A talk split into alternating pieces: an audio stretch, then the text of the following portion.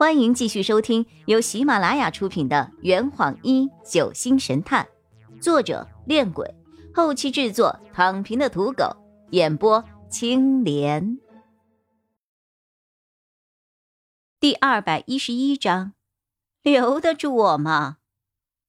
事后，你又折返回了自己的房间，重新戴上了假面，然后再次回到了大伙之中。然而。你杀人的那一幕却被邵中天看到了。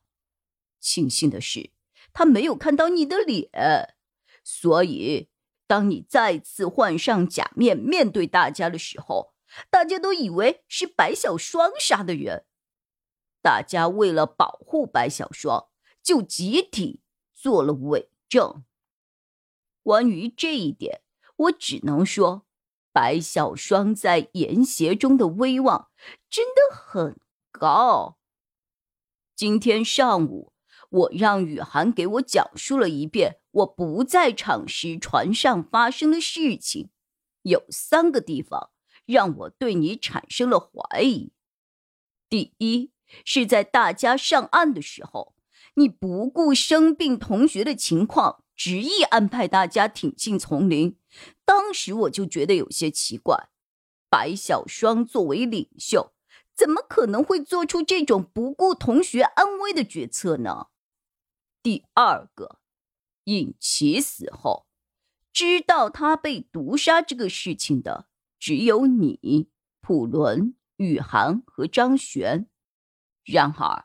你却让普伦告诉了同学们船上所发生的毒杀案的事情，这样做岂不是让船上不知道发生了命案的同学无端的增加了危机感啊？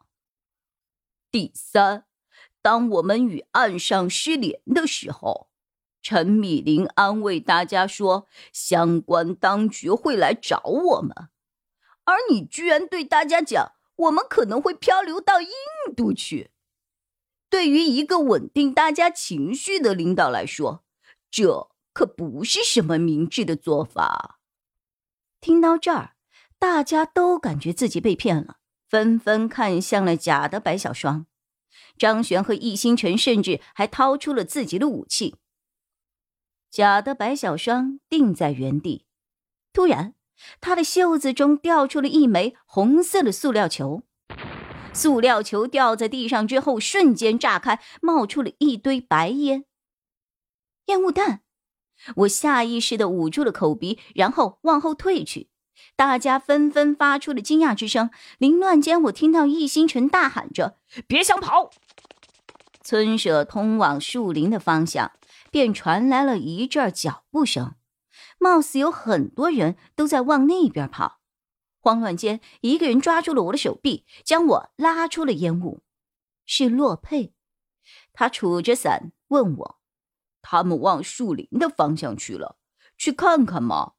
那还用说啊！快追，快追！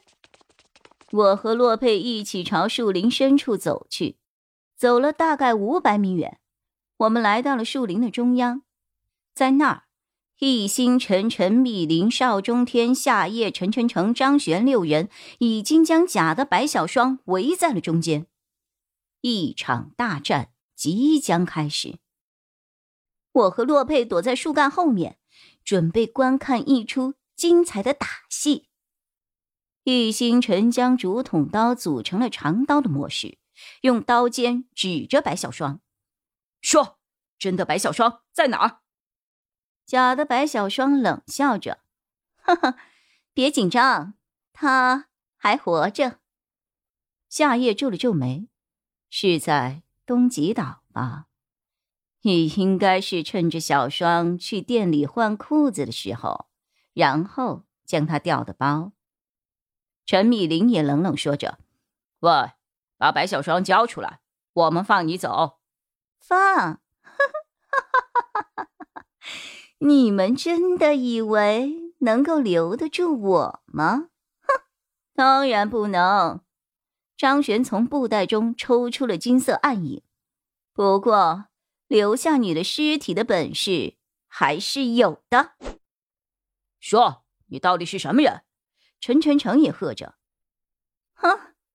就在这个时候，假白小双不知从身上哪里抽出了一根银色的长鞭，疯狂的朝周围的人挥舞着，大家纷纷躲闪。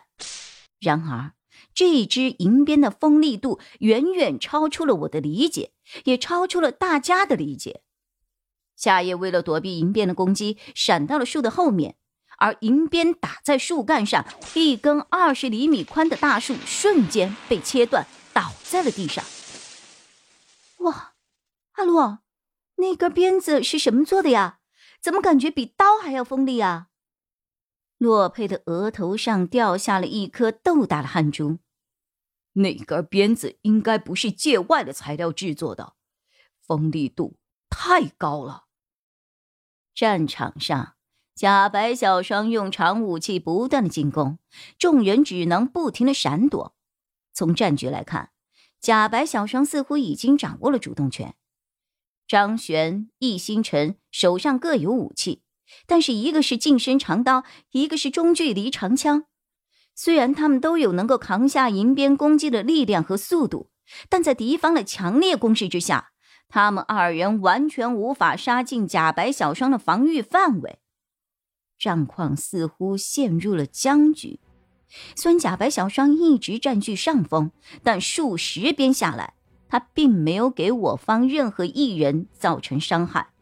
当然，我方也是一样。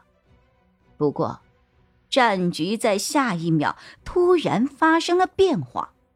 易星辰慢慢移到了张璇的身边，银鞭挥之而来。张璇舞动长枪，以极快的速度缠住了挥来的银鞭，将之插在了地上，限制住了银鞭的行动。易星辰抓住这个时机，握着银鞭用力一拉，假白小双瞬间就被拉了过来。同时，易星辰另一只手抬起了竹筒刀，朝着假白小双用力的刺了过去。当我正在担心假白小双会不会松开银鞭躲避攻击的时候，一阵金属碰撞声响起，假白小双顺势跳到了他们的身后，和张璇、易星辰二人拉开了距离，银鞭也夺了回来。不过，假白小生的假面却不见了踪影，一缕长发从头顶卸下。在他回头的一刹那，我惊讶的叫出了声：“孙可怡！”这坛已经喝完了，你猜出凶手是谁了吗？啊，老板，拿酒来。呃呃，更多精彩，请关注青莲嘚不嘚。